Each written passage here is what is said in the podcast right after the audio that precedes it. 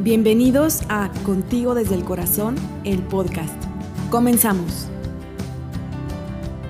Hoy presentamos a Jaime Ledesma del Busto. Hablaremos de la mediación familiar en búsqueda de orígenes, llevada a cabo por Georgina Hernández.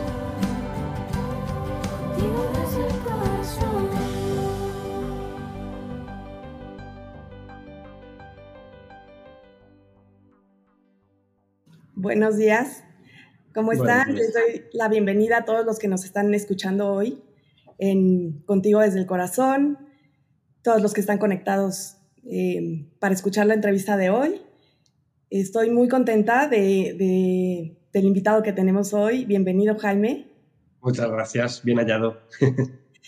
Muchas gracias. La verdad es que es un tema que tiene ya tiempo que quería yo presentar en este espacio y pues ya se nos hizo tenerte por aquí. Y bueno, quiero presentarte, Jaime, para las personas que no te conozcan. Jaime Ledesma del Busto es licenciado en psicopedagogía, es diplomado en educación especial, posgraduado en mediación familiar. Desde el inicio de su carrera ha trabajado con infancia y familia, especializándose en protección a la infancia, sobre todo en adopción y acogimiento.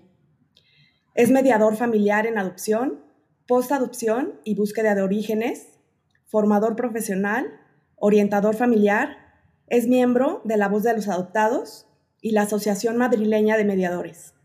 Y es autor del libro Mediación Familiar en Búsqueda de Orígenes, el encuentro con mi espejo biológico. Bienvenido nuevamente, Jaime. Muchas gracias y muchas gracias por esa presentación. Pero sí, aquí estoy. Muchas gracias. Y bueno, quiero también aquí públicamente también dar las gracias a Florencia Lalor, que fue quien nos puso en contacto, que también ella ha estado en ese espacio y ella ha platicado contigo también sobre el tema de mediación. Y pues es muy, muy bonito ver cómo se van uniendo los continentes, ¿no? Sí, no, yo encantado. Además, en realidad somos hermanos todos, o sea que, a mí me encanta, eh, lo, pasé muy bien y es un placer estar con, con, Florencia y bueno, y ahora contigo también, que gracias a ella nos hemos llegado a conocer, o sea que encantado de que, estemos más cerca, México, Argentina y España. Así que, y los que se quieran unir, estamos abiertos a que se sumen. Sí, muchas gracias. Oye, eh, Jaime, pues bueno, vamos a empezar con ¿Qué es la mediación familiar en general? ¿Qué es la mediación? Eh, nada, la, mediación familiar es una, una, alternativa a la resolución de conflictos en la que un mediador, que es imparcial y neutral, acompaña a las partes a que pueda crear un clima de comunicación entre ellos para que puedan llegar a acuerdos, que ese es el objetivo final. Y evitando, intentando evitar otros temas, otros lugares judiciales o administrativos. Ok. Y específicamente en adopción, ¿cómo se trabaja la mediación? ¿Qué, qué es la mediación familiar en adopción? Pues la mediación familiar dentro del mundo de la adopción, de la posadopción, más bien, eh, trabajamos en distintas áreas. Siempre que veamos que dentro de la familia, en general, ¿eh? cualquier familia, ya hay algún conflicto, pues se puede recurrir a la mediación para intentar solventarlo. El mediador no es que vaya a asesorar o vaya a decir cómo hay que hacer las cosas, las cosas ni, ni arreglarlo en sí, pero sí que va a acompañar a las partes a que les dé las herramientas para que ellos mismos lo, consigan solucionar solventar. Dentro de la adopción puede haber conflictos, eh, por ejemplo, en la adolescencia, que, en la adolescencia de por sí ya hay conflictos en las familias, pero es verdad que es bueno que un mediador conozca algunas peculiaridades de la adopción para que comprenda por qué esos conflictos pueden estar conectados con su hecho mismo de ser adoptado, ¿no? Pues, por ejemplo, a lo mejor salen muchos, eh, surgen muchos problemas relacionados con algo que conecta con su abandono o su sentimiento de abandono o que tiene algún conflicto de lealtad en la que no es claro con sus padres en decir las cosas para, para decir cómo se siente porque se siente que no tiene el derecho y que tiene que estar agradecido, ¿no? Todas estas cosas que van alrededor de la adopción.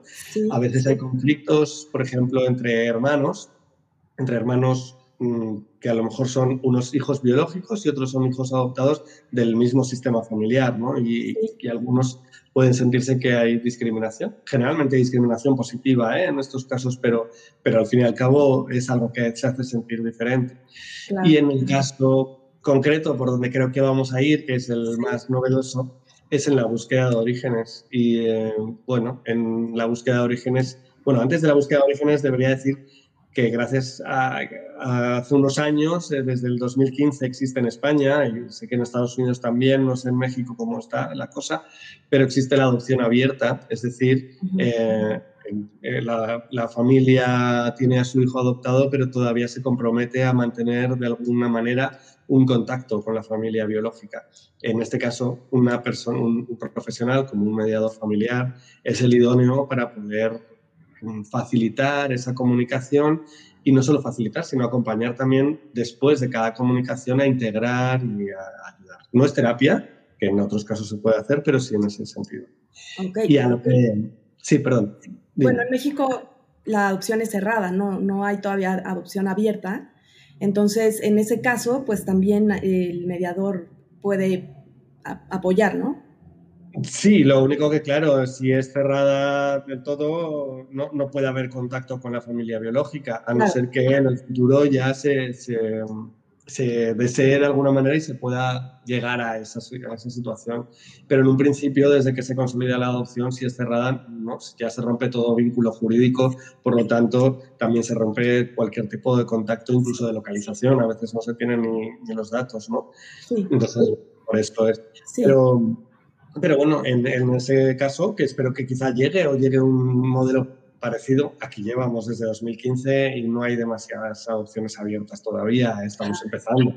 Claro. soltado para que se sepa que vamos comenzando, pero todavía nos queda mucho por aprender. Y mucho pero es un camino al que es deseable llegar, ¿no? Sí, para, para algunas situaciones. ¿eh? No quiere decir que todas las adopciones ahora vayan a ser abiertas, pero sí que en los casos en los que se quedaban atrancadas y no llegaba a ser adopción porque había alguna situación en la que todavía no se podía resolver, eh, es la solución perfecta. Es parecido a, un acogimiento permanente, no sé tampoco cómo es un acogimiento allí, en, el que, en el que sí que hay todavía un contacto, ¿no? Pero bueno, eso no me quiero meter en, esos términos. Sí, sí hay casos también en los que a lo mejor un familiar se queda con el, con el hijo, lo adopta, pero sí, hay, sí se conoce a la, otra, a la madre, al padre, ¿no? Entonces pues son casos, casos de... Claro. Pasa también en, familia extensa, ¿no? Que a lo mejor ni siquiera ha salido del sistema familiar y entonces eh, un niño se ha ido como medida de protección a, vivir con los abuelos o con algunos tíos y de algún modo se puede mantener un contacto y que esté acompañado y regulado, ¿no? De, manera que siempre que vaya a haber un contacto, eh, todas las partes estén preparadas, pero especialmente la persona adoptada, que, que, sea cuando él sepa qué va a pasar, en un momento que lo desee y que sobre todo no le pille por sorpresa. Exacto. Y, y nada, y bueno, sí, hablo de la búsqueda de orígenes. Sí. bueno, en la búsqueda de orígenes, eh, en, la, en, la, mediación familiar lo que hace, algún, se salta, eh, diré por adelantado, que se salta algunos de los principios de la mediación clásica, pero creemos que es el proceso más eh, idóneo y que mejor encaja para un, caso como este. Eh, entonces, bueno, pues lo que se hace es que el mediador acompaña y va acercando de manera progresiva a ambas partes, eh, generalmente a la persona adoptada adulta, hacia sus padres biológicos o familiares de origen. Generalmente hablo de la madre biológica porque suele ser la llave y el, el nombre que se tiene en el expediente pero puede ser también eh, igual de válido el interés en conocer al padre biológico, a los hermanos biológicos, a los abuelos, a otros familiares o incluso a personas de origen en la que no hay un vínculo biológico, pero sí que, por ejemplo, ha sido una familia de acogida con la que ha estado un tiempo hasta que ha llegado a vivir en familia eh, adoptiva y alguna institución como orfanatos o, o casas de acogida ¿no? en las que haya podido tener algún cuidador especial del que le gustaría tener contacto o demás. Eh, entonces, bueno, pues se hace una preparación, se hace un acompañamiento y en los casos en los que ambas partes deseen, porque debemos decir que esto es un proceso voluntario, para todos, no puede sentirse nadie obligado a entrar en este proceso. Entonces, si eso surge, pues puede haber un, encuentro físico e incluso una cierta relación prolongada ¿no? en el tiempo. Ok, Antes de, entrar como más en el tema de cómo es el proceso de mediación, porque entiendo que tiene varias etapas, ¿nos puedes decir en qué momento de la vida de los adoptados comienza esta búsqueda de orígenes? Bueno, esta búsqueda, mm, yo diría que no hay un momento exacto, hay varios momentos en los que se va construyendo esa pregunta y no todos los adoptados tienen una necesidad imperiosa de buscar em, porque, porque, bueno, por lo que fuera, no, no creen que, que, sea necesario tener tanta información. Esto no quiere decir que, que las personas que no quieren buscar, personas adultas, ya viejas, eh, que no quieran buscar sus orígenes, eh, no hayan resuelto algo de su vida o les falte algo por querer o, que no quieren enfrentarse. Es simplemente de verdad porque hay personas que no sienten esa necesidad y hay que respetarlo. Es tan sana una cosa como otra. Sí. Y pero sí me atrevería a decir que el 100%, si no el 99%, venga por si acaso, de, los, de las personas adoptadas en algún momento se lo han planteado, el buscar sus orígenes y el pensar ¿no? en, de dónde venimos y quiénes somos, en cierto modo qué historia me acompaña. Entonces, eh, desde pequeños se hacen preguntas sobre sus orígenes, desde el momento en el que le preguntan a su madre adoptiva, yo nací de tu tripita, y les responden que, que, no, pero ha nacido otra señora, pues se hacen preguntas, ¿no? De quién es esa señora y dónde estará, estará viva y por qué ahora ya no. Esas cosas, eh, ya esas preguntas, es una búsqueda interna de tus orígenes. Lo cual, a partir de ahí, pues sobre todo en la adolescencia se pronuncia más y es donde se plantea quizá en la adolescencia la posibilidad real de buscar tus orígenes. Eh, en ese caso hay, algunos que ya lo plantean y lo sugieren y, solicitan poder hacerlo y otras personas, pues bueno, esperan más hacia, más hacia la vida adulta.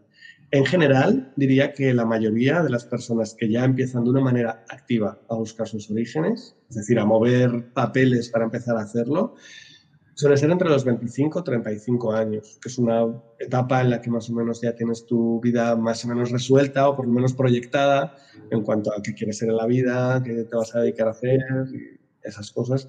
Y también porque muchos se plantean formar una familia. Entonces, al formar una nueva familia, pues también te planteas sobre de dónde, de qué familia podría haber venido yo, ¿no? También. Exacto. Y me parece muy interesante como reconocer que la búsqueda empieza desde muy pequeños, ¿no? O sea, como que los padres, o, se, se, habla de que la búsqueda de orígenes, em, o, tal vez es que se piensa en la búsqueda activa de orígenes, como ya son adultos que tienen el, derecho de buscar su expediente y, y, buscar a su familia de origen, pero la verdad es que es desde pequeñitos, ¿no? Cuando empiezan a preguntar, a a cuestionarse. Y sí. es importante para nosotros como padres y familias reconocer que esa ya es una búsqueda. Eso es. Eh, no es quizá no es, que hay una fina línea entre qué es, cuál es la búsqueda eh, interna y cuál es la transmisión de orígenes. Y bueno, se mezcla entre ellas, pero no está mal. La cosa es que, que, se hable con naturalidad y que vaya habiendo una transmisión de orígenes desde el inicio, de, de, desde que es bebé desde que, o desde que llega a casa, en el que se hable con naturalidad de, esos hechos y, y, respondiendo a las preguntas que, que pueda hacer. No hay que buscar un momento exacto en el que de pronto vamos a sentarnos y te voy a contar lo que sabemos de tu historia, sino que se va ampliando y adaptando a la edad de cada niño y a la madurez de cada niño eh, toda la historia y todo lo que se pueda ir introduciendo. Eso es una reafirmación de su identidad, que es eh, el fin, el fin real al que llegamos cuando alguien quiere buscar sus orígenes, que es rellenar esos huecos de, tu historia que te faltan, que no, no, no consigues rellenar con, datos fiables, es asegurarte. Claro, justo esa era como mi siguiente pregunta. ¿Qué es lo que desean los hijos al buscar su origen, no? O sea, si es esa identidad, de dónde vengo. Eso es. Y, y, algunas personas que no estén en el entorno de la adopción a veces no comprenden esto, ¿no? Yo siempre les hago la misma pregunta cuando ellos dicen, pero ¿para qué buscan si ellos eh, están felices en su casa, si tienen unos padres geniales que les quieren un montón? Y dice, sí, eso no quita nada y no quiere decir que se sea desagradecido a esa familia ni que, ni que haya fracasado la adopción, como se pensaba hasta los años 80, que cuando buscaban los orígenes es que algo había salido mal. No tiene nada que ver con eso. Es justamente una manera de construir tu identidad con la historia que, que, que tienes tú puedes construir tu identidad también teniendo esos huecos y a lo mejor no lo necesitas. Pero la pregunta que yo les hago siempre es, si la humanidad llevamos siglos preguntándonos que si de dónde venimos, que si fue antes el mono, que si fue demás, ¿cómo no nos vamos a preguntar de dónde vine yo antes de ayer? ¿no? Ya no hace falta irnos al origen ni a la primera célula, sino a saber de dónde nací. Y eso no me invalida como familia y el amor que tengo a mis padres, sino que es algo que necesito incorporar para mi historia y para mi propia narrativa, ¿no? de, conocer eh, qué pasó. Eh, también hay un ejercicio que hago a veces de imaginaos que de pronto unas personas no adoptadas ¿eh? y que todo ha ido bien y que creen que lo saben todo sobre su familia. Imaginaos que descubres en un papel o que tus padres mismos os cuentan que cuando tenías seis meses, te fuiste a vivir otros seis meses con otra familia y que luego volviste con ellos. Tú sabes que tus orígenes son los tuyos, tú sabes que tus padres biológicos son los que te han criado igualmente, pero no surgirían un montón de preguntas sobre, bueno, y esos seis meses, ¿por qué con otra familia? ¿Dónde estuve? ¿Esa familia me quería? ¿Me cuidaba? ¿Había más niños como yo? ¿Dónde era? ¿Por qué volví otra vez?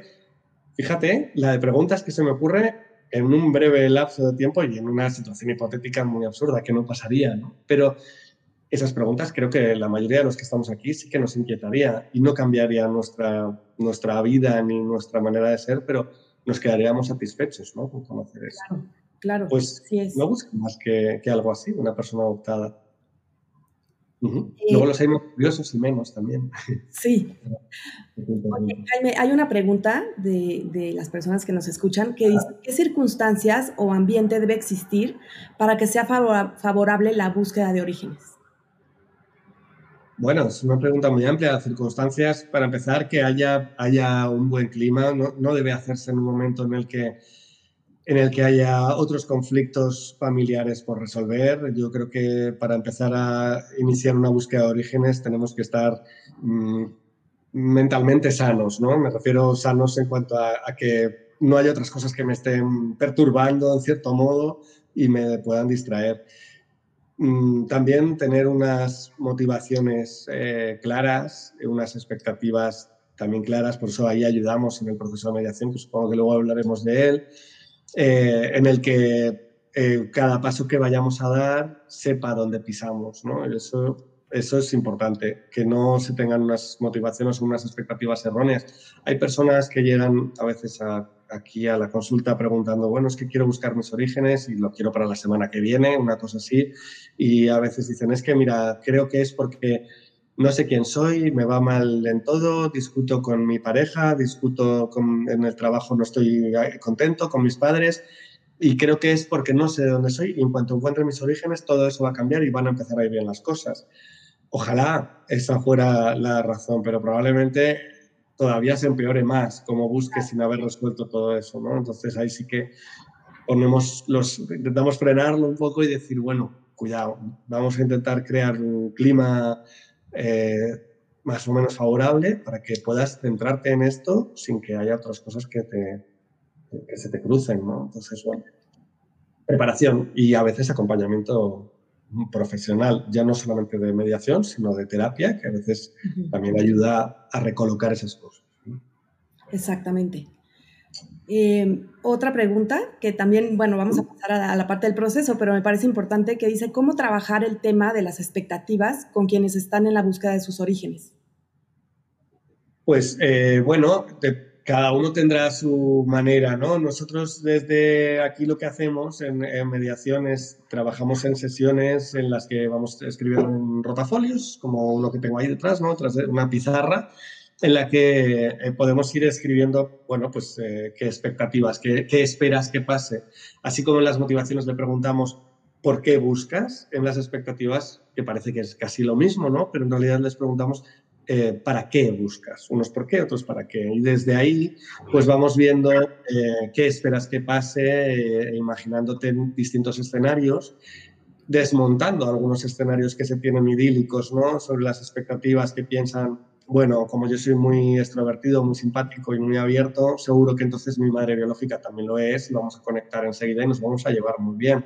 Ojalá eso suceda. Pero ¿y si no pasa? ¿Y si es todo lo contrario a lo que tú esperas? ¿Y si esa es la manera que empezamos a trabajar las expectativas en cuanto a que mm, eh, vea qué, opciones eh, pueden surgir y qué reacciones tendrían cada una de ellas? De ese modo, a veces eh, es verdad que parece que mm, intentamos disuadirles y para nada es así. La idea es eh, que, que, sigamos adelante, pero siempre que sigamos adelante sabiendo todas las posibilidades que podemos encontrar y aún así nunca las vas a saber todas. Otras más dramáticas o más negativas que nunca imposibles, ¿eh? pero, pero sí que tenemos que tener en cuenta es que no encontremos. No encontremos bien porque no lleguemos a localizar o, hayamos perdido el rastro de alguna manera, o porque encontremos que fallecieron ¿no? en algún momento. Y eso también es algo para lo que hay que ir preparado. Antes de que te llegue la noticia y digas, ahí va, esto no, no me había visualizado yo en esta situación, decir, vale, sigue, siempre va a ser un jarro de agua fría, pero no es lo mismo ¿no? cuando dices, bien, esto sabía que podía pasar y bueno, pues ya había pensado en qué hacer después si esto sucedía, ¿no? Y aún así se abren puertas, ¿eh? Esto significa también que, bueno, por ejemplo, si ha fallecido, pues se puede buscar a otras personas que le conocieran y que te pueda dar información, incluso alguna imagen, y eso puede, puede calmar, ¿no? Y responder. Así es. Perdona que igual soy muy extenso en las preguntas, ya sabes que me encanta hablar. No, maravilloso, así nos, estás ilustrando muy bien sobre el tema. Y bueno, si quieres, eh, podemos empezar a ver eh, cómo es el proceso paso a paso de, un proceso de mediación. Bueno, mucho ya lo he contado. En realidad, eh, realmente el, bueno, el paso, el primer paso, y parece una tontería, pero es muy importante, es que sea la persona adoptada quien inicie, quien quiera iniciar este proceso. Es decir, no debe hacerlo empujado por nadie, ya sea en la edad adulta por su pareja o amigos que dicen, ¿por qué no buscas? Y les empujan a hacerlo.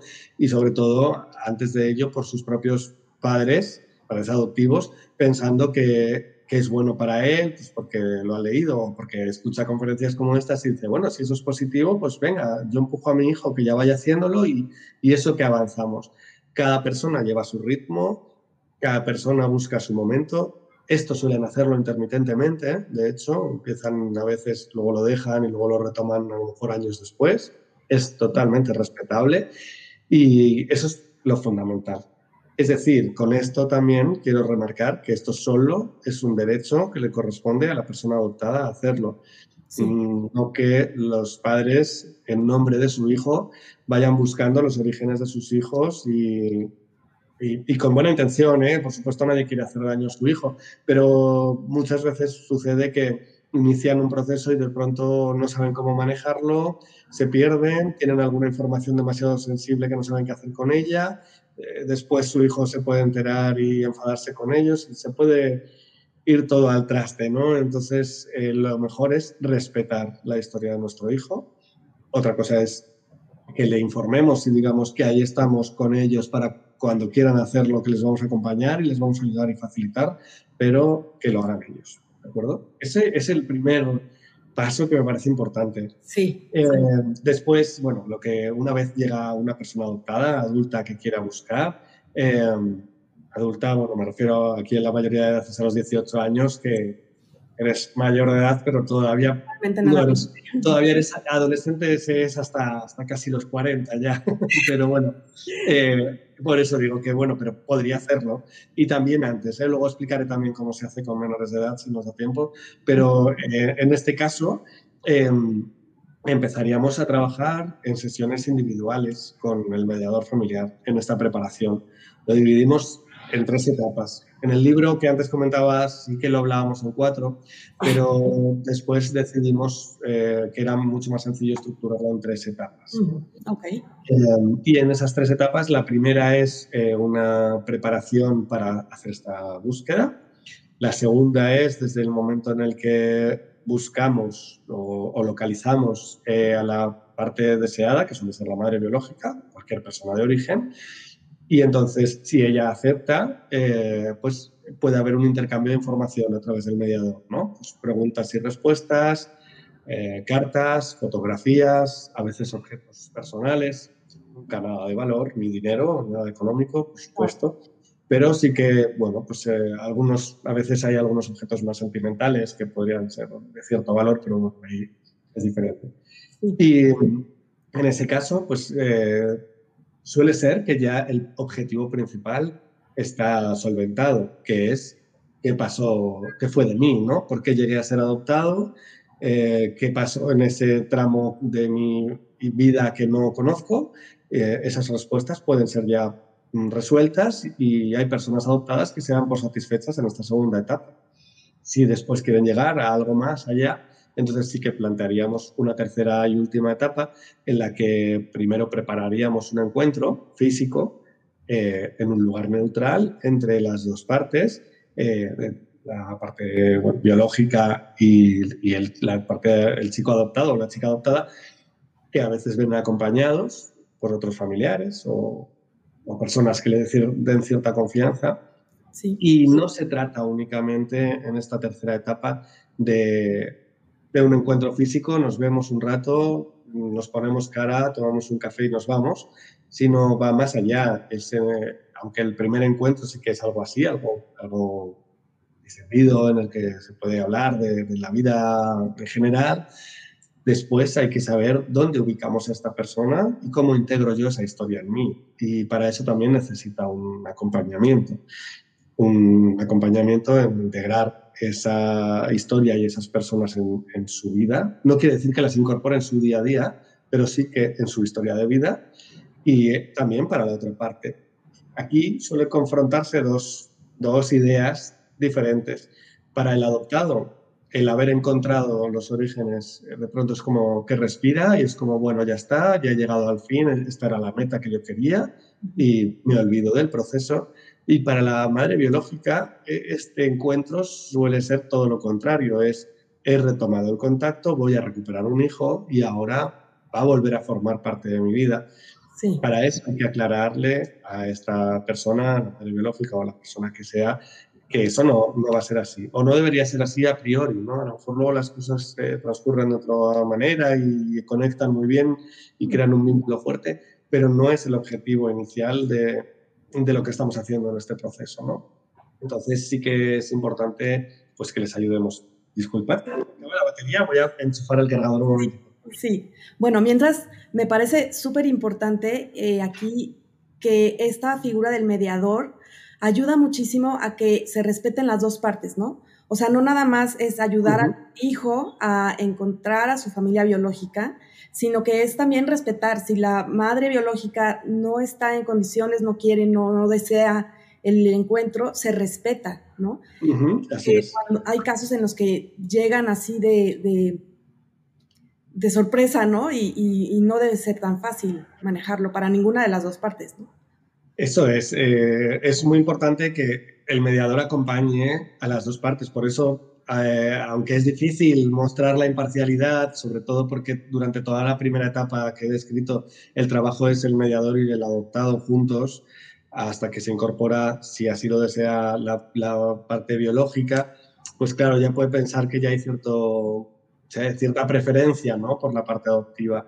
Y, no es así. Las dos partes tienen la misma importancia y a las dos hay que dejarles su espacio.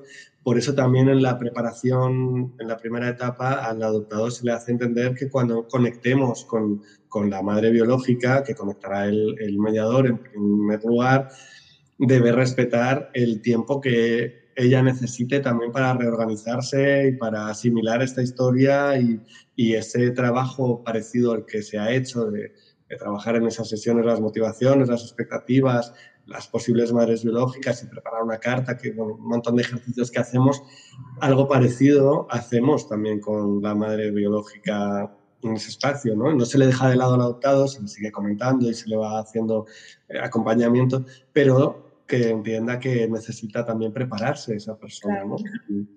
Y sobre todo también que necesita aceptarlo, que hay personas, hay madres biológicas sobre todo, que no nos, algunas no se han perdonado a sí mismas y no quieren reactivar esta historia de su pasado, otras tienen mucho miedo al rechazo social que puedan puedan sufrir, bien porque quizá luego rehizo su vida, se ha casado, ha tenido otros hijos y nunca contó esta historia, con lo cual necesita valorar eh, qué es lo que puede hacer o bien contárselo a sus hijos o no. Y, y, todo esto es un derecho solo de ella, así como hablo también del derecho del adoptado a buscar y que es el único que tiene derecho a reactivar esta eh, o activar eh, esta, este proceso, porque la búsqueda no se puede hacer desde la madre biológica hacia el hijo mm, adoptado, sino solamente el hijo adoptado cuando lo decida. Sí. Pues eh, en ese caso em, eh, tenemos que entender ¿no? que respetar la situación de, de, la madre biológica. Y en algunos casos incluso se hace en secreto. No, se, se, tiene que respetar que, bueno, puedes conocerla, ella a lo mejor ha accedido a reunirse contigo, pero no se va a enterar nadie de su entorno Tengamos en cuenta que hacemos también algunas adopciones internacionales y hay ciertos países, eh, bueno, casi todas las culturas en general, ¿no? pero que, mm, pueden señalar y repudiar a esas personas que en algún momento pues abandonaron a sus hijos por las circunstancias que fueran, que no vamos a entrar a juzgar. Pero claro, podemos deshacer, destrozar la vida de una persona que, que había luchado por hacerla. Claro, exacto. Y justo en ese sentido hay una pregunta que dice, ¿cómo se maneja la búsqueda de orígenes internacional y qué diferencia hay con la búsqueda nacional? Bueno, diferencias eh, en sí eh, no hay ninguna. Las diferencias sí que son más logísticas y culturales eh, y, que, y, que, hay más dificultad en cuanto a que hay más distancia, a veces nos bloquea también el idioma y necesitamos un intérprete que nos facilite la comunicación entre ambos lados esa, cosa, esa parte es más complicada, ¿no? Pero, pero en realidad el fin último es el mismo. Eh, también para ello hay que ayudarles a comprender cómo es la cultura y, y, eh, es bueno eh, entender algunos matices, ¿no? Informarse de cómo es la, cultura. Por ejemplo, en China, que ya hay algunas búsquedas que estamos haciendo con China, pues por ejemplo, si llevas un detalle, algún regalo caja de bombones o algo así el primer día como agradecimiento por haber accedido a, a, reunirnos, eh, consideran de mala educación abrir un regalo, desenvolver el paquete delante de la otra persona, ¿no? En, no sé en México cómo es, pero en España, en cuanto te lo dan, casi te falta tiempo para arrancar el papel y abrir, decir muchas gracias, abrazar. Entonces, claro, cuando una persona a lo mejor una persona española va a China con toda su ilusión y, lo primero que ve es que lo deja aparte, que hace un gesto de agradecimiento, nos responde, lo puede interpretar como, vaya, le ha sentado mal, no le ha gustado, eh, he estropeado todo por haber traído un regalo. Quizá no, es una bobada, esto es una tontería, pero, pero, pero puede hacer que ya te descentres, ¿no? Es igual que el saludo, tenemos que tener cuidado aquí. Bueno, los latinos en eso nos parecemos, pero claro, yo eh, pienso de cómo somos en España, que somos muy tocones y abrazamos y besamos en la cara, ¿no? Mucho así. Eh, tenemos que tener cuidado que a lo mejor eso en nuestro país lo interpretan demasiado invasivo, ¿no? que, que de pronto llegues y y te acerques tanto, con lo cual tenemos que prepararnos para ese tipo de situaciones y conocer la cultura. Son detalles eh, que hacen diferente, pero en realidad no es diferente a una, una adopción nacional. La adopción nacional es, eh, bueno, de una manera logística más fácil, en cierto modo. Claro. Más fácil, perdona, y más peligrosa también, en cierto modo, ¿eh? porque si lo que quieres es marcar distancias, si está cerca, pues quizá te cuesta más eh, cortar un poco ese lazo, ¿no? Sí. Esa parte sí que puede traer, eh, que tenemos que trabajar más sobre ello, pero, pero bueno. Ok. Uh -huh. Hablabas ahora que, que nos estabas narrando como el proceso, cómo es, que el adoptado puede ir acompañado de alguien que le, a quien le tenga mucha confianza o que se sienta seguro, ¿no? y, y quisiera preguntarte, ¿cuál es el papel que jugamos los padres adoptivos en este proceso? Porque, bueno, como bien dices, este es un proceso del hijo, ¿no? Claro. ¿Qué jugamos los padres? Pues eh, los padres, el papel, el, principal es que lo que hablábamos antes, desde pequeñitos, eh, transmitan o transmitamos o transmitáis ¿no? como padres eh, la naturalidad y la tranquilidad de que esto es algo normal, no es ni bueno ni malo, es normal y que yo voy a estar a tu lado pase lo que pase. Eso me parece que parece un mensaje también muy básico, pero es necesario recordarlo. Eh, no hay que, bueno, principalmente, claro, también los padres tenemos que haber trabajado una parte previa en la que eh, de verdad comprendamos que si esto lo hace no hemos hecho nada mal nosotros, de hecho al revés, si lo hace y lo comparte con nosotros y nos lo comunica, es señal de que tiene la confianza para, para hacernos partícipes de ello, lo cual se ha hecho bien, pero que no sintamos que, que hay un rechazo hacia nosotros o que va a encontrar a una familia biológica y nos va a sustituir por ellos, ¿no? que, sintamos que, que no significa que nos quiera menos porque quiera saber de su familia biológica. Eso hay que tenerlo claro. ¿eh? Eh, y en ese caso, pues eh, acompañarles entendiendo que lleva fases este proceso, ya no las fases que hacemos profesionalmente en la mediación, sino las fases personales de cada uno de ellos, en los que a veces eh, están muy motivados, tienen muchas ganas y otras veces prefieren dejarlo aparcado y no quieren hablar de ello. Entonces no, no pinchemos ahí de, bueno, tienes que seguir, ya lo has empezado, cuéntame, yo te ayudo. Mm, hay que respetar ese ritmo de la persona adoptada, de nuestro hijo, y, y sobre todo no hacer nada a escondidas, ¿no? Que a veces dices, bueno, piensas, pues para que no se haga daño a mi hijo, voy a averiguar yo por mi cuenta, a ver qué, pues acaso, pues bueno, es una historia dramática o, o actualmente, qué sé, que, que, me entero que la madre biológica está muy mal por el alcoholismo o cosas así, y ya entonces ya así yo le voy preparando y le cuento. No tenemos el derecho a hacer eso, recordémoslo, que eso es un derecho del hijo adoptado aunque nos lo pidiera incluso, ¿eh? si nos lo pide, podemos ayudarle y acompañarle a buscar eso, pero no hacer su trabajo y luego le acompañamos. Para esta respuesta que, para esta pregunta que me haces, la mejor respuesta eh, es de mi compañera de, de, Irache, que ella siempre dice, hay que, eh, los padres tienen que ir al lado de los hijos en este proceso, pero nunca por delante y si acaso un paso por detrás, como, como reteniendo, no empujando si se cae, pero desde luego que no se adelanten nunca los padres a las necesidades de los hijos. Sí, fíjate que hace algunos años, en una investigación que hice, eh, leí a Iraxe Serrano, que era... Sí, a ella me refería. sí. Ah, a Iraxe.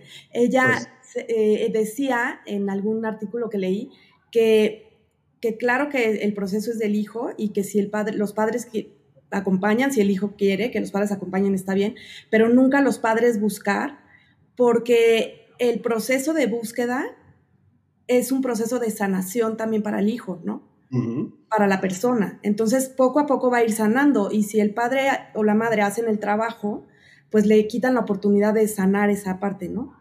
Sí, es, está bien definido, es un proceso con cuidado del término de sanar, porque esto no significa que quien no busque tiene ahí alguna tara que no ha querido sanar ni enfrentarse a ella, lo que comentaba antes. Pero sí es cierto que es, un proceso muy personal que uno tiene que hacer, ¿no? Y, que no, no puedes hacer por otros, como una relación de, amor o de pareja, no, no puedes eh, ir mm, preparando la pareja de tu hijo o de tu hija y de cómo tiene que hacer y cómo empezar a convivir y a casarse porque crees que es lo adecuado. Eso funcionó contigo y ahora tu hijo tiene que buscar su manera que funcione con él. Pues eh, en este caso igual. Exactamente. Y, bueno, em, me están insistiendo mucho también en las preguntas que nos, nos platiques eh, este proceso, cómo se da en los niños porque bueno, en adultos ya entendimos cómo, cómo es más o menos, pero con los niños, como si un niño pregunta o tiene el interés y todavía es un niño de 10 o un adolescente, ¿cómo, cómo se maneja? Eh, ahí eh, es, hay matices. Una cosa es que pregunte y tenga el interés, que entonces es lo que hablábamos antes, de esa transmisión de orígenes y de querer ampliar los datos que se tienen en casa. Y otra es una búsqueda de orígenes como tal. Es muy delicado en niños. Eh, por lo general, a priori, nosotros no recomendamos que los niños realicen la búsqueda de orígenes porque tienen muchas otras cosas que resolver antes, ¿no? Yo siempre lo, lo, eh, lo, comparo con el carnet de conducir, ¿no? Que decimos, bueno, sí, muchos niños ya estarían preparados para poder conducir un coche, o niños adolescentes, y ya podrían hacerlo, pero legalmente todavía no están listos, ¿no? Eh, quizá lo que pueden hacer es, bueno, prepararse el código, estudiar los test para hacer el teórico, y así eso que lo tienen avanzado para que cuando llegue el momento ya en el paso. Pues aquí igual, lo que sí se puede comenzar a hacer es de una manera más suave y no tan profunda esta primera etapa en la que se van preparando. Generalmente eh, los niños adoptados lo tienen tan idealizado que cuando empezamos a trabajar sobre esto y les hacemos pensar sobre cosas que, claro, a mí siempre me dicen, oh, Jaime, qué rollo eres, qué aburrido, que siempre me das vueltas sobre lo mismo. Y digo, bueno, es que es importante generalmente ellos ahí lo suelen dejar aparcado porque dicen, esto no es lo mío, no es lo que yo iba buscando. Bien, no es que sea mi objetivo, ¿eh? quitarles la idea de la cabeza, sino que bien, si vas adelante es porque sabes a lo que vas y a lo que nos podemos encontrar. Cuando empezó ese proceso con ellos, que suele ser ya niños mayores, casi adolescentes, lo más pequeño que he empezado ha sido con 13 años, más, o sea, que son adolescentes, pero... Eh, lo importante es que en algunos niños sí que se puede hacer con, siendo más pequeños, siempre valorándolo previamente con psicología. Yo trabajo con una compañera, con psicóloga, que, que, sí que ella eh, puede, podemos valorar juntos a veces, ¿no? yo, yo estoy como mediador nada más, pero sí en ver cómo podríamos hacerlo y que se valorará si es bueno para él o no y si tiene unas motivaciones adecuadas. Otra cosa es que es diferente a la búsqueda de orígenes, un restablecimiento del contacto con la familia de orígenes. Parece que es lo mismo, pero hay un matiz importante. Una búsqueda de orígenes es que tú no sabes de dónde vienes, no sabes qué pasó, no conoces nada y necesitas eh, tener esas respuestas.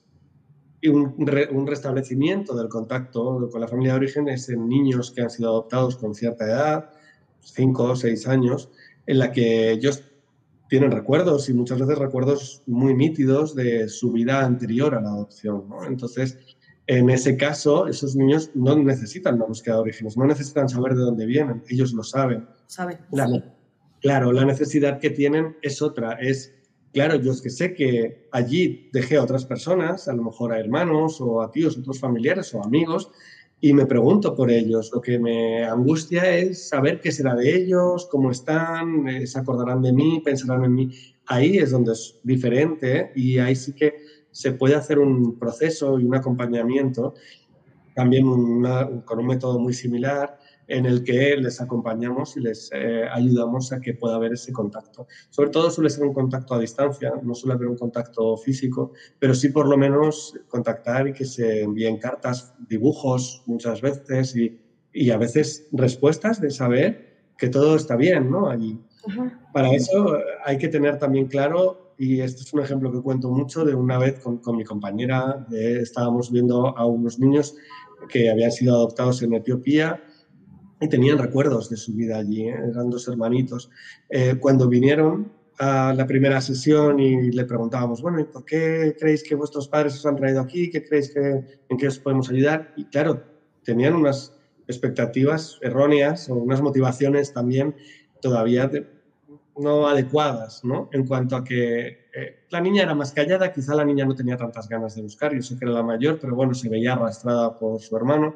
Y el niño que en ese momento, eh, bueno, él había sido, tenía como unos seis años cuando le adoptaron y ahora tenía casi doce. Eh, él decía que, bueno, pues nos han dicho mis papás que si venimos aquí nos podéis ayudar y vamos a hacer algunas preguntas y entonces si nos vais a ayudar a encontrar a mi madre biológica en Etiopía, de manera que así nosotros les podremos enviar dinero para allá y así ellos podrán viajar, coger un avión y venirse aquí a vivir todos juntos en España en la misma casa. Claro, para él es una motivación muy clara de decir con esto, oye, tengo esta parte, tengo esta, las junto, se solucionó el problema y todos felices. La cosa es que eso no va a pasar y eso hay que hacerle entender que no va a pasar que no debería pasar. Entonces, bueno, pues si buscamos está bien que vayamos, pero sabiendo a lo que nos enfrentamos. ¿no?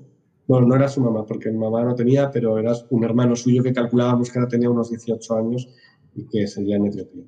Claro, claro, a veces es duro, pero es la realidad y, hay que poner, dejar claras esas expectativas, ¿no? Como lo decías antes. Claro, por eso, pero sí, se puede hacer con niños, pero si ya hay que ser muy cuidadoso con cualquier persona adoptada que quiera buscar, con niños especialmente, porque podemos dar por hecho que entienden muchas cosas o que lo tienen claro y hay veces que cuando ya no están los padres delante, te cuentan cosas que, que, con ellos no se atreven o no saben cómo piensan, se lo dicen a ellos, pues voy a hacer que mamá llore, pues mejor no se lo digo, y te lo dicen en consulta y, y claro, pues a veces te, te, rompen el corazón a ti mismo, ¿no? Porque también a veces ellos mismos te cuentan, bueno, es que mi madre no sabe que, que son, le pasó a una compañera y lo dijo, dijo, ¿sabes que yo soy adoptado a la psicóloga? En la consulta dijo, ah, sí, ¿quieres hablar de eso? Y en ese momento Respondió, sí, pero no se lo digas a mi mamá porque mi mamá no lo sabe y se puede llevar un disgusto. Y claro, pues imagínate lo que estará pensando y lo que ha percibido de cómo sus padres alrededor hablan y que llega el niño, cállate, no digas esto. Entonces dice, ups, se callan sobre este tema, esto es algo mal, no debo hablar de ello. Claro. Pues hay que tener cuidado. Sí, es una gran lección que nos das ahora para los padres. Y bueno, otra persona pregunta, y, voy a, me voy a atrever a contestarla con una respuesta que da otra persona también. Dicen, ¿en México existe este servicio? En México existe este servicio de, de, mediadores en familiares especializados en adopción. Que yo tenga conocimiento, no existe. No tenemos, sí hay eh, mediadores familiares, pero no especializados en adopción. Y hay otra persona que dice su experiencia y entonces dice, he tratado de buscar mis orígenes en México y realmente hay muchas trabas. Las casas hogar no están dispuestas a abrir sus archivos. El proceso por ahora es contratar un abogado y a través de un juez que dé la orden a la casa cuna de entregar los documentos que se tengan.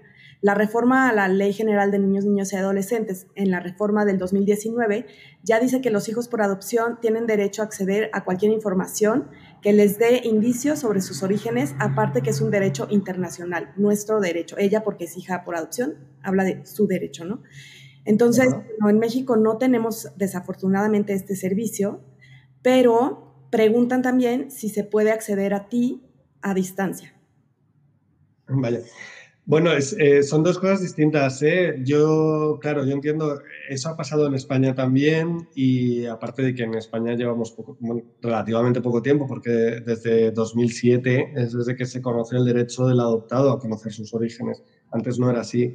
Em, entonces sí que es verdad que en algunos casos, y sobre todo supongo que han llegado noticias a México sobre las adopciones irregulares y bebés robados que hubo durante unas décadas en, en, España. en ese caso no, no, no, es tan fácil acceder a datos o incluso en instituciones privadas eh, que han desaparecido y que a lo mejor no se tienen los archivos a mano o no se tiene un archivo público general. En ese caso se procede de una manera parecida a lo que comentaban, ¿no? Se hace un, es a través de un abogado, tiene que hacer una jurisdicción voluntaria en la que se reclame o bien los papeles de, de, algún archivo que, que, se niegue a darlo, algún archivo privado, o al libro de partos del hospital en el que este niño nació, ¿no? Según la partida literal de nacimiento aparece el hospital y no te ponen el nombre de la madre biológica, pero sí que eh, puedes acceder al libro de partos del registro, donde te dicen, eh, pero solo se puede acceder, claro, por protección de datos a través de esta, de, esta ley, ¿no? que, que, te permita saber quién dio a luz eh, en ese mismo día para poder preguntarte si esas personas pudieran ser tu madre biológica. En este caso, a distancia, la otra pregunta que hacías desde la distancia eh, sí se, puede hacer. De hecho, normalmente yo estoy acostumbrado, claro, a hacerlo desde la distancia en España, acompañando a la persona adoptada hacia el otro país de origen. Eh, ya sabes, claro, en, España hubo un boom de la adopción internacional, con lo cual la mayoría de las adopciones son internacionales entre los años 2000 y 2008 aproximadamente, es donde hubo más, que teníamos eh, unos 45.000 menores adoptados en otros países. Y, y claro, pues eh, el contacto que hago desde aquí es al otro país de origen. En este caso me plantearíais lo contrario, o bueno, ni siquiera lo contrario, porque no es que los orígenes estén en España, es que no están en España ni los orígenes ni la persona adoptada. Se podría hacer el trabajo previo, porque podríamos hacerlo telemáticamente a través de Skype o alguna plataforma similar, en la que pudiéramos... Eh, eh, pues bueno, como hago con otras personas de España que están a unas horas de, Madrid, en la que sí que trabajamos con el, con el rotafolios y la pantalla enfocando allí y demás, eso se puede hacer. La localización podríamos ver dependiendo del lugar, país, para poder contactar y que nos facilitaran esa información. Y la parte de localización yo no, no me encargo directamente. Nosotros hacemos el acompañamiento de la formación pero nosotros generalmente lo hacemos a través de la Cruz Roja o del Servicio Social Internacional que nos ayudan a localizar las personas. Si no es eh, algún organismo público que sí que ya esté facilitando este tipo de datos, como Colombia, por ejemplo, sí que... Es que México no, es que México no, no lo haya, es que lo desconozco porque no he tenido ningún caso con México, pero Colombia, que sí que hay mucha población adoptada de Colombia en España, eh, el gobierno de Colombia tiene un servicio de posadopción muy bueno en el que apoyan este tipo de búsquedas y sí que nos facilitan los datos, con lo cual, pues bueno. Eh, Quisieran eh, ponerse en contacto contigo, voy a poner aquí en la pantalla eh, tu, tu, sitio web. Ah, vaya, gracias, Mado. Y, y ahí están tus contactos, ¿no? tus datos de contacto. Sí, ahí tengo, bueno, de todos modos, a través del email. Yo tengo, bueno, prefiero el de Hotmail, aunque tengo ahí el tomado, pero es que últimamente me está dando fallos, así que tengo uno que también lo tengo en la página web, que es jaime-ledesma.hotmail.com, que a través de ahí se puede acceder, o bueno, del teléfono que aparece. Es que el teléfono me imagino que desde México será complicado. De todos modos, si no, estarán en contacto contigo y me imagino que a través de ti tú me lo puedes, tú tienes absoluta derecho y, consentimiento a que puedas dar el, contacto a quien. Perfecto. Oye, Jaime, y los últimos minutitos que nos quedan, quería nada más pues preguntarte sobre la parte profesional, porque sé que nos están escuchando, eh, yo lancé la invitación también a maestros y estudiantes de carreras como psicología, desarrollo humano, a un diplomado en el que estoy yo cursando, que estamos, eh, busca especializar psicoterapeutas en adopción. Eh, ¿qué, les puedes decir a los, a los profesionales? Porque como vemos, eh, en México pues nos falta todavía un, camino por avanzar en este tema de la mediación y ya hay muchos pues adoptados adultos que están en, en búsqueda o que ya la han emprendido. ¿Y qué nos recomiendas a los profesionales para podernos preparar más y para estar más, para poder acompañar, ¿no? Pues en primer lugar, yo os recomiendo, pero ya no solo por, por esto, sino para que descubráis un mundo que a mí me ha fascinado también y es formarse en mediación familiar, que me consta que existe ¿eh? en México la mediación familiar, quizá no enfocada todavía tanto en la posadopción, en España también hay muy poquito, ¿eh? no creáis que, que vamos en desventaja, estamos todos caminando a la par y vamos despacito, pero para mí la mediación familiar, el haber estudiado y haberme formado en ello previamente, me ha abierto un montón de puertas, incluso personales, ¿eh? que te sirve, te da herramientas de comunicación y de saber reformular algunos mensajes para comprender mejor, evitar conflictos, sobre todo resolverlos, eh, que, mm, que te abre un montón de puertas. Así como, bueno, hablaba contigo en privado antes que el mundo de la posadopción y de la adopción, la búsqueda de orígenes es un mundo que engancha, el mundo de la mediación familiar también. Y ya, claro, si los sumas los dos, pues al final te conviertes en un adicto de, de tu trabajo, que, que, es lo mejor que nos puede pasar hoy en día, ¿no? ya que pasamos tantas horas ahí. Entonces, eh, mi recomendación es formarse en, en, mediación familiar y a los que ya quizás sean mediadores familiares, eh, formarse en en posadopción y en conocer mejor cómo es la psicología de, sobre todo, una persona adoptada, pero también de una familia biológica y de, de los duelos que ha llevado también una madre biológica, ¿no? que, que también ha tenido que hacer un, un proceso elaborado bastante difícil. Entonces, eh, bueno, pues no sé, mi recomendación es esa que podamos trabajar juntos, claro, ¿qué voy a decir? Ojalá y, y, este, esta situación del mundo termine pronto y podamos reunirnos y trabajar juntos y, y bueno. Eso sería fantástico, sí, sí, sí. Me preguntan por tu libro, que dónde se puede conseguir. Yo ya aquí lo voy a, a mostrar y aquí está el nombre también. Muchas gracias. Bueno, yo, esto, yo no había pactado esto con Georgina que hiciera tanta publicidad sobre mí, ¿eh? te lo agradezco un montón. Pero sí, ese libro no sé si en internet todavía se puede conseguir. Eh, lamentablemente, la editorial Grupo 5, eh, con toda esta situación además, ya no existe, con lo cual ya no se puede, ya no, no editan más libros. los únicos que se puedan conseguir son los que estén todavía distribuidos en algunas librerías y, se puede acceder, pero no, no, sé responder a la pregunta. Ojalá me, pudiera, me encantaría poderos decir. De todos modos, bueno, eh, tendremos que escribir más cosas sobre mediación. En España tenemos una guía que, en la que colaboré también con otros profesionales, es gratuita y está en, en CORA, que es eh, en España CORA es la Federación de Asociaciones eh, de Adopción. Eh, bueno, exactamente me matarán en Cora como me vean. Em, sí, bueno, pero si ponéis Cora en la red, ahí aparece. Y ahora os busco en el libro, os enseño la portada para que lo tengáis, que sí que es gratuito en un PDF, en internet lo tienen también. Entonces, bueno, no es lo mismo porque es más breve, pero el fundamento Mm, está ahí. De hecho, Irache Serrano también ha participado en él, ya que la mencionabas antes, y bueno, también Bandita y Cristina y bueno, compañeros que, que desde distintos puntos profesionales, personas adoptadas y madres adoptivas, conseguimos llegar a poner una apuesta en común. Si me dejáis un segundito que me levante, lo tengo en esa librería y os enseño. ¿Puedo? Sí, os dejo solo un.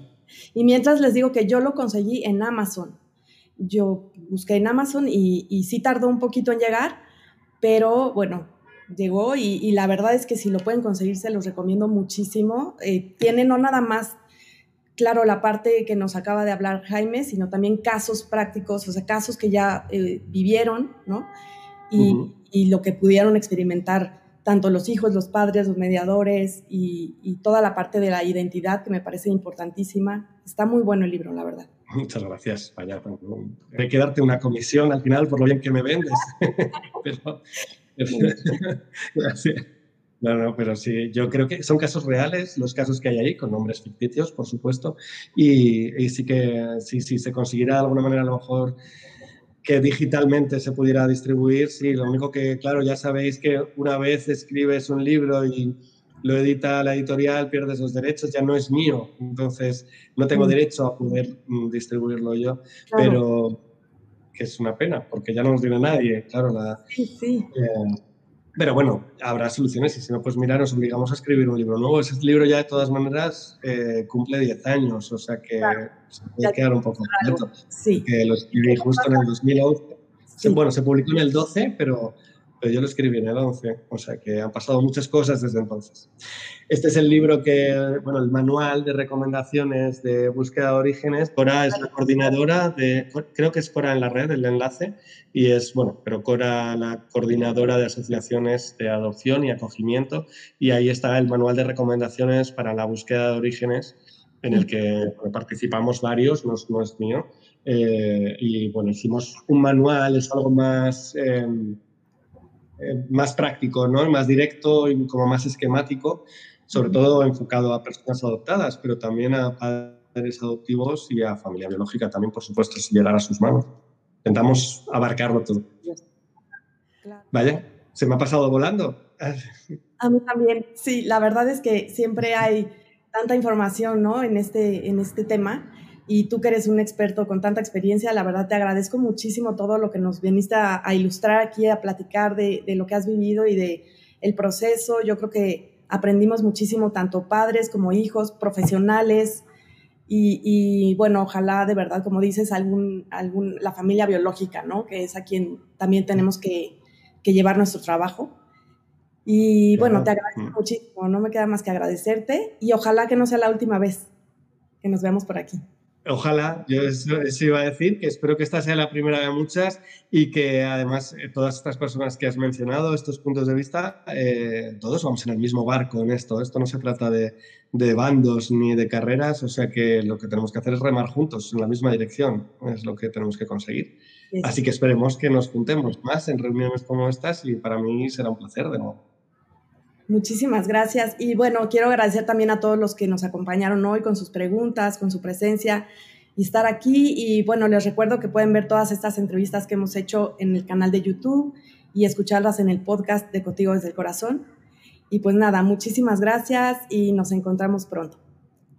Hasta luego. Pues muchas gracias y muchas gracias a todos por aguantarme, que me extiendo mucho, yo lo sé. Muchas gracias, Jaime. Pero gracias. Hasta pronto. Chao. Hasta luego. Muchas gracias por acompañarnos en un capítulo más de Contigo desde el Corazón, el podcast. Nos escuchamos pronto.